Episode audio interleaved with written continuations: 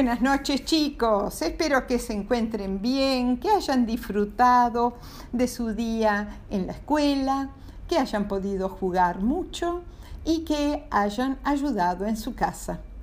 El cuento de hoy es otro cuento de miedo, no mucho miedo, un poquito de miedo, y se llama El hombre con pata de gallo y pertenece al folclore latinoamericano.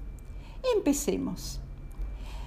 En el pueblo todos estaban muy, muy tristes porque había fallecido un hombre muy, muy querido por todos sus habitantes. Se llamaba Pedro Pablo Pérez Páramo y había fallecido a los 87 años, ya muy viejito. El velatorio fue multitudinario, quiere decir que mucha, mucha gente fue a despedirlo, más o menos tres mil personas. Todos lloraban y todos recordaban cuán bueno había sido Pedro Pablo Pérez Páramo con ellos.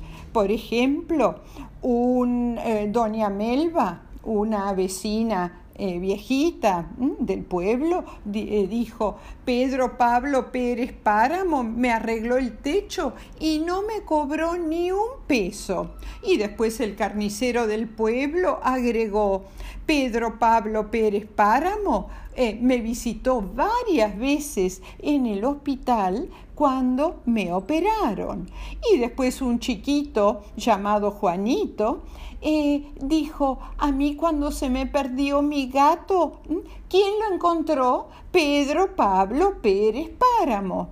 Y después el panadero del pueblo dijo, ¿y a mí? Pedro Pablo Pérez Páramo me ayudó a conseguir novia y además a conseguir trabajo. Así que uno decía una cosa, otro decía otra, pero todos estaban agradecidísimos a este señor y todos tenían una historia para compartir con los vecinos.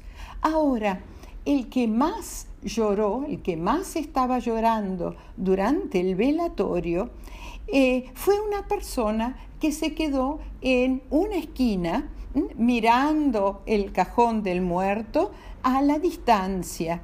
Y nadie conocía a este hombre en el pueblo y todos lo miraban con mucha curiosidad vestía, eh, parecía un hombre común y corriente. Eh, corriente. Tenía, eh, estaba vestido con un traje viejo y tenía un muy buen aspecto.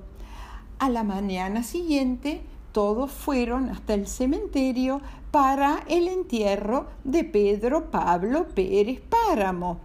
Y en medio de la ceremonia habló un sacerdote eh, refiriéndose a la bondad del fallecido y doña Melba, que era una vecina muy, muy curiosa y eh, no pudo resistir eh, acercarse al hombre desconocido y preguntarle si él era pariente o amigo de Pedro Pablo Pérez Páramo. Y eh, le dijo este hombre, no, no, no soy ni pariente ni amigo. De hecho, yo nunca lo conocí y él tampoco me conoció, pero hizo algo muy bueno por mí.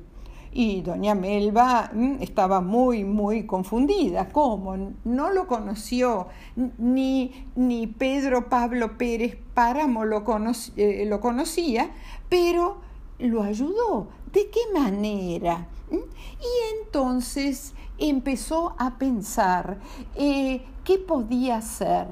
Y em, seguía pensando y pensando mientras transcurría la ceremonia del entierro de Pedro Pablo Pérez Páramo.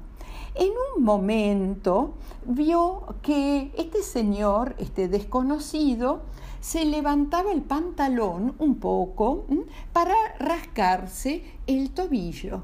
Y para su gran, gran, gran sorpresa, ¿qué es lo que vio doña Melba? vio que en vez de un, un pie, lo que tenía el hombre este desconocido era una pata de gallo. ¿Cómo se dio cuenta? Porque en un momento este hombre se sacó el zapato y ahí eh, no tuvo ya ninguna duda doña Melba, era una pata de gallo. ¡Oye, qué cosa más rara! Y después siguió pensando y se acordó de lo siguiente. Don Pedro Pablo Pérez Páramo todas las noches prendía dos o tres velas para las personas más eh, perdidas del mundo, las personas que tenían mayor tristeza en su vida.